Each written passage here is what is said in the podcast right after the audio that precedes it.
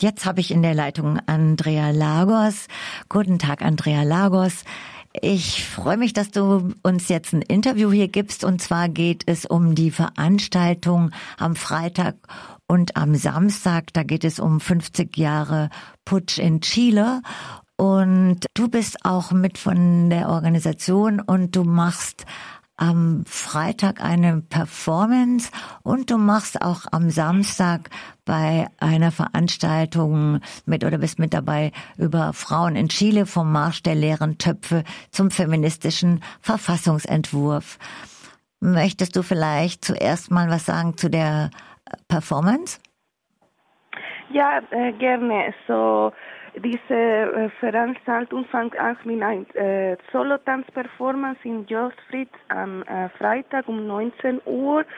Und ähm, die, die Hauptthema ist äh, für mich zu, zu ausdrücken, wie die Frauen durch die Diktatur haben stark gekämpft, so dass äh, wir waren ähm, nicht nur Victim, aber auch äh, äh, Kämpfe, kriegerische. Nicht nur Opfer, sondern auch Kämpferin. Ja. Mhm. Genau.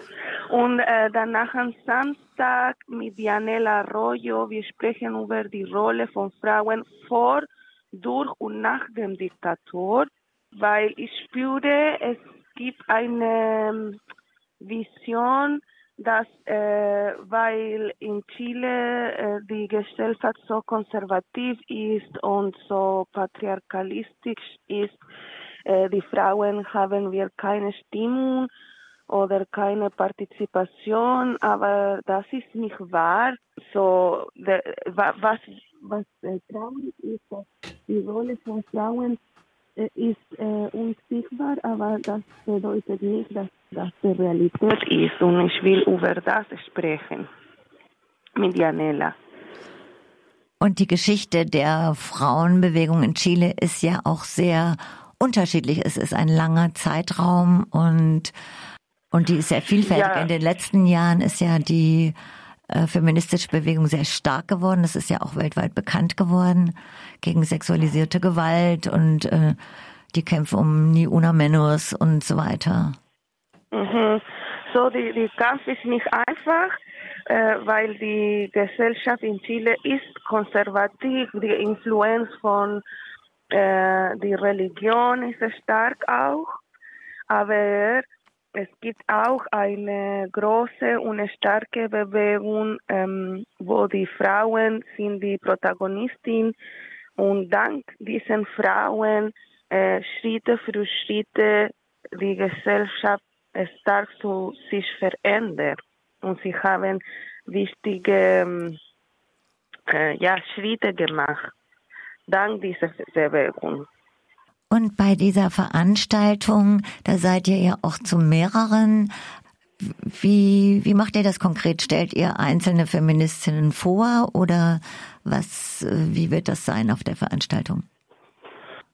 Äh, so, das ist ähm, ein bisschen wie, also wir erzählen äh, äh, mit der feministischen äh, Geschichte in Chile wie, wie, ähm, wie die verschiedenen ähm, Rollen Frauen, zum Beispiel äh, vor der Diktatur, äh, in die, vor der, ähm, der Regierung von Allende, was ist passiert mit äh, Feminismus und Frauen, dann da äh, waren ja teilweise die, Entschuldigung, da waren ja teilweise die Frauen auch gegen Allende, also gegen die Linksregierung, gell?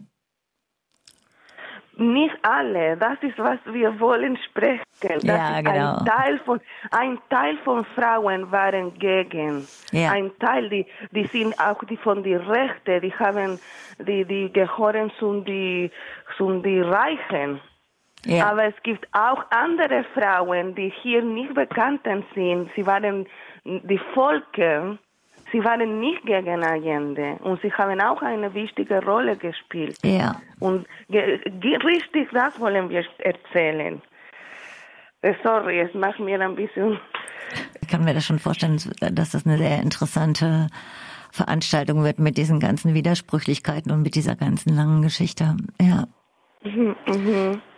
Wie, wie kam das denn, dass die feministische Bewegung jetzt wieder so stark ist in den letzten Jahren?